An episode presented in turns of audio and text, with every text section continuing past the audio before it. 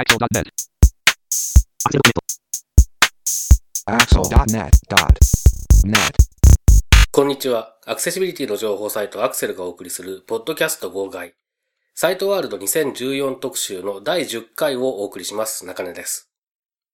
2014年11月1日から3日にかけて東京都内で開催されました視覚障害者向け総合イベントのサイトワールド2014。こちらでのインタビューの模様をお送りしています、このサイトワールド2014特集ですけれども、第10回となります今回は、オリンパスイメージング株式会社の内田さんへのインタビューの模様をお送りします。インタビューに伺いましたのは、私中根と辻勝利さんです。それでは早速お聞きください。サイトワールド2014、えーオリンパスイメージングの、えー内田さんにお話を伺います。よろしくお願いします。よろしくお願いします。えっ、と、まず、えー今回、まあ、あの、結構いろいろと出展されてるとは思うんですけれども、特に目玉と言えるような製品について教えていただけますか？はい、えーとですね、今年の4月に DS の902という製品をあの新発売しました。こちらの商品はですね、えーと普通の IC レコーダーの機能に加えて、レイジの再生機能とテキストファイルの読み上げ機能、あとはミュージックプレイヤー、それに加えてあのスケジュール管理っていうのが機能としてついております。おー。えっと、これは、まあ、デイジーに関しては、普通のその音声デイジーと言われるものに対応してるっていうえーことマルチメディアなんで、文字も一応表示はします、あちょっとそうなんですね。大きい字ではではないですけども、あなるほど、なるほど。はいあーあそうなんですね。で、えっと、このテキストファイルの読み上げって対応してるのはどう、どえっと、普通のテキストファイルだけですか？他な他の形式とかにも対応はしてたりするんですか？はいえー、と TXT 形式に加えてですね、はいえー、と DOC、はい DOCX、はい。HTML、はい。それと PDF に対応しております。ああ、なるほど。でそうすると、まあ、普通に扱える、扱うことが多いようなものは大体読み上げができるっていうことなんですね。そうですね。で、えっと、これはじゃあ、音声合成エンジンが、えっと、内蔵されていて、で、えー読んでくれると。はい、そうです。で、えっと、これは対応してるのは日本語だけですかね？で。日本語と英語に対応しております。ああ、なるほど。あ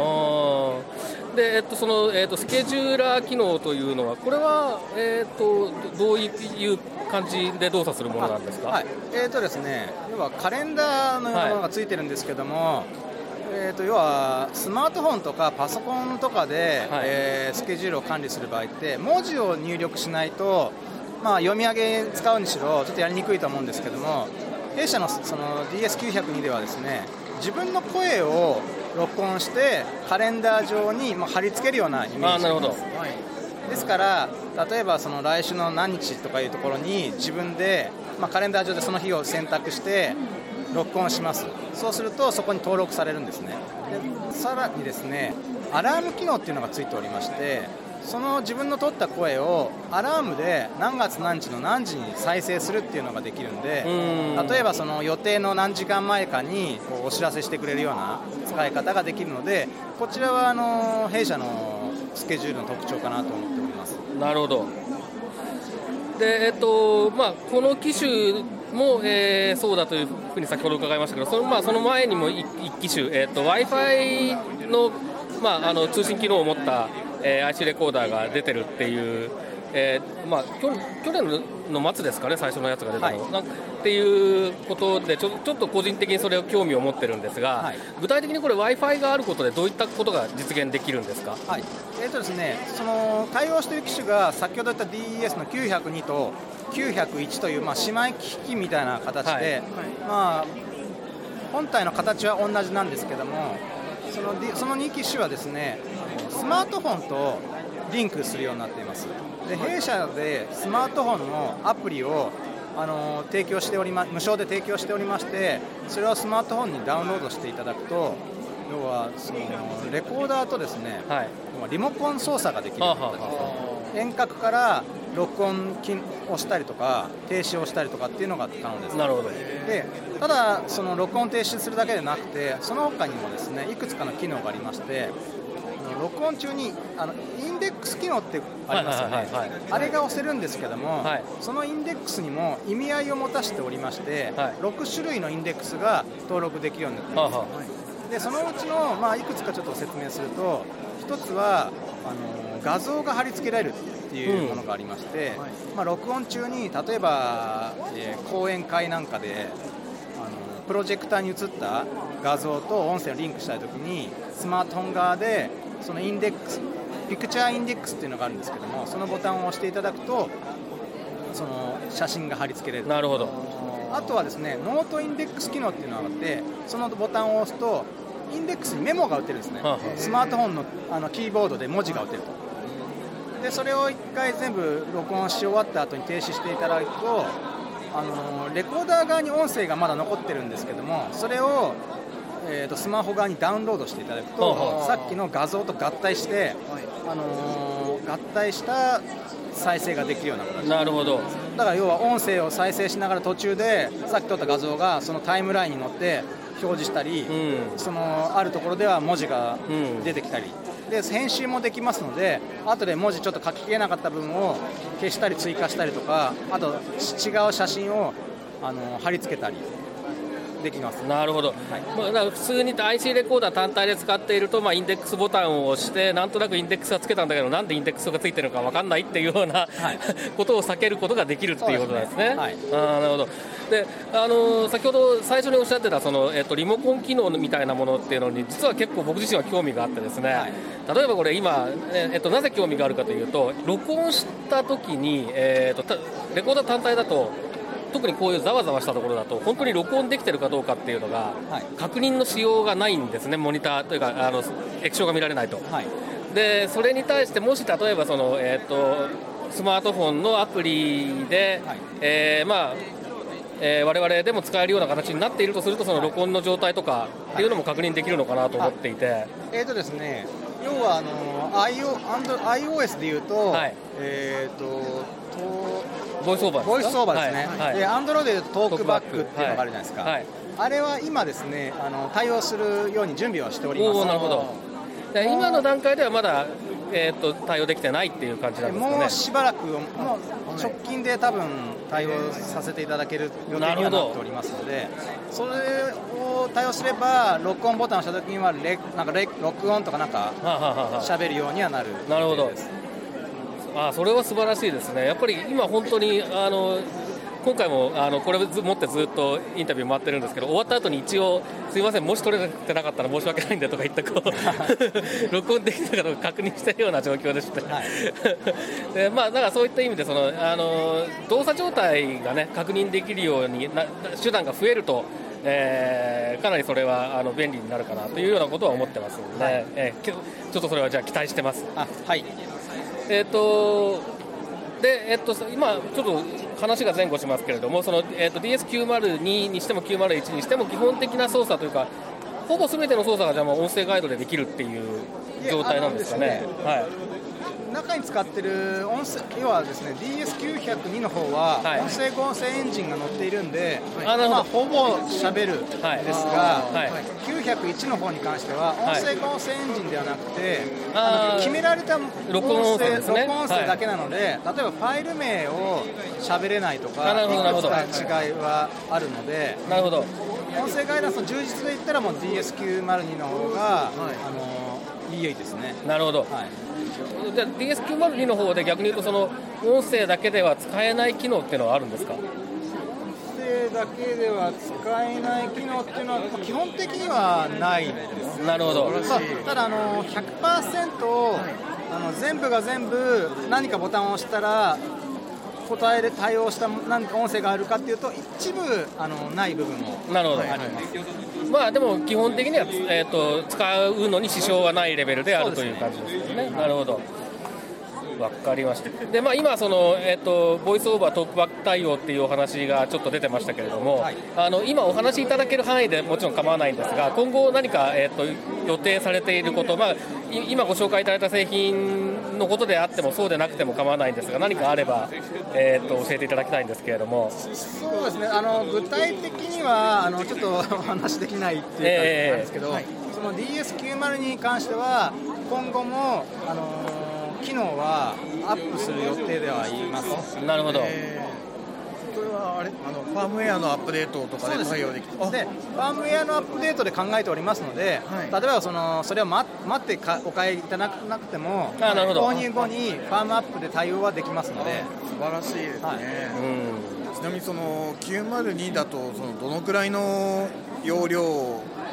こうメモリっていうかが。内蔵メモリーは 4GB です。あはい。で、えー、と SD カード、スタンダードタイプの SD カードが、はい。挿入できるようになってるんですけども、はい。そちらは 64GB までで対応しておりあます。ーじゃあ結構もうなななんでも入りますね。そうですね。何時間ぐらい取れるもんなんでしょうか、えーっとですね、まあ、設定次第ですよね、まあ設定次第ですね。うんまあ、例えば高音質で録音したとして。4ギガ、だから4ギガあると結構いけますよね。4ギガで、えーとですね、今、最高音質だと、はい。リニア PCM のはい。48kHz の16ビットで取れるんですけども、はい。それだと4時間半ぐらいあはいはいはい。ですけども、WMA の 8kbps という モードがあるんですけど、はいそちらだと850時間。電池が持たない。まあそれは今4ギガの話なんで、ええそれがまあ64ギガ64ギガだったら、もうすごい時間になります。そうですねそうですでスタンダードタイプの SD カードとか結構じゃああれですかね、あの機械、えー、と本体自体は大きめな感じ、大ぶりな感じなんですかね？えー、と以前ですねこれの前の機種で、はい。DM4 っていうやつがあったんですけども、はい。それよりは一回り大きいです、ま w i f i 機能がついていたり SD カードが大きくなったりっていうところがありますので,、えはい、なるほど。で SD カードに関しては、まあ、以前ちっちゃくてですね使いにくい要は向きがわからないっていうはいご指摘いただいておりましたのであの大きいサイズの方にしております実際は扱いは楽なんですよね、大きい方がね、ななくすんですよね、そうですよね。あれがあとあの展示図書館さんの方でデータコピーしていただいたりもできるようにそうなってですけども、そうですね、今、日本電子図書館とかは今、SD カードでいろいろあのコピーして配布したりとかっていうことをやってるようなので、そういった意味でも確かに、その方が圧倒的に使いやすいとは思いますね。はいうんえー、と何何か他にあの、あえー、と DS900 に関してもう一点よろしいですかね、はい。はい。あの声で操作ができるっていうのがあるんですよ。おー。えアップルの方でいうと Siri みたいな。感じはいはいはいはい。で要はぼある1個のボタンを押して喋るとなんかメニューの設定を切り替えたりー。ああとカレンダーの日付を呼び出したり。はい。あ。先ほどカレンダーでそのスケジュール管理するって言った時も日付をまず選ぶのちょっと面倒くさい、めんはい。で音声ガイダンスがあるんで、ボタンを押していけば何日っていうのは分かるんですけども、え1ヶ月先とかを全部ねこう十字キーでスクロールさせていくのは面倒くさいのでね。例えば12月5日とかっていうとその日にジャンプするような機能がついていたりあと例えばデイジーなんかだとですねスキップモードってあるんですかセクションとあか、はい。はい。ページのジャンプとかの切り替えモードが、はい。あれ、まあ、それなりに使われると思うんですけども、ええ。それもスキップモードっていうふうに喋るとそこのモードまで飛ぶんですよおーえ例え要はばな何ページにジャンプとかあ何ページは300ページまではちょっと対応させていただいてて、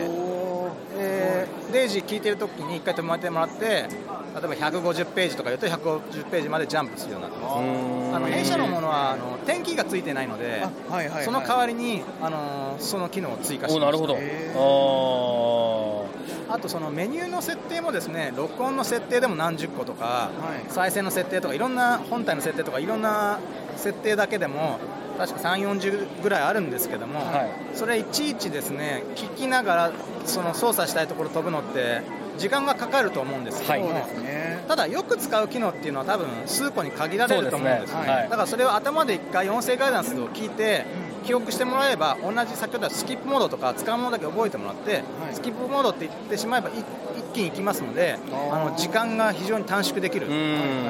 なるほど。はい、っていう機能がついております。ああそれは便利そうですね。へえ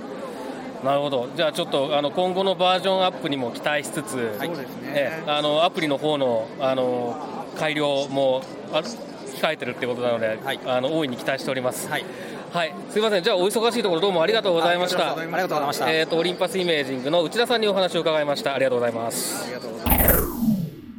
はい、えーということでオリンパスイメージングのインタビューをお送りしました。えー、と今回はね、えー、と DS902 という機種の話題が中心でしたけれども、ちょっとと欲しくなっちゃいましたね。そうですね。僕もちょっと欲しくなりましたね、あのデイジーに対応しているっていう部分とそれからやっぱりちょっとねそのススマートフォン連携がね、興味深いですね。はい。うん。そのなんだろう。やっぱり録音をちゃんと開始できたか録音がそのなんだろう。正常に動いてるかっていうのを確認する手段がなかなかね録音機の場合はあの音声でそれこそ確認するとその確認してる音声も入っちゃいますしね、そうなんですね。そういった意味であのスマートフォン連携はありがたいなとうん思います、そうですね。まあね例えば iPhone とかでこうボイスレコーダーを使うと同じ問題が起こりますよね。大はい。体その、録音した始めた時し始めた時に喋ったボイスオーバーの声がまず最最初に入っちゃうっていう、はいね。編集必須みたいな感じになっちゃいますからね、はい。うん、そういうところは確かにああるので、あのーやっぱりそのリモコン的なものがね、えーうまくリモコン以上なんですよね実際にはそのね。あの本体の動作状況が分かるっていう意味でね、はい。そういったもの形のものがねアクセシブルなものが出てくるといいなと思っていますけれども、まああの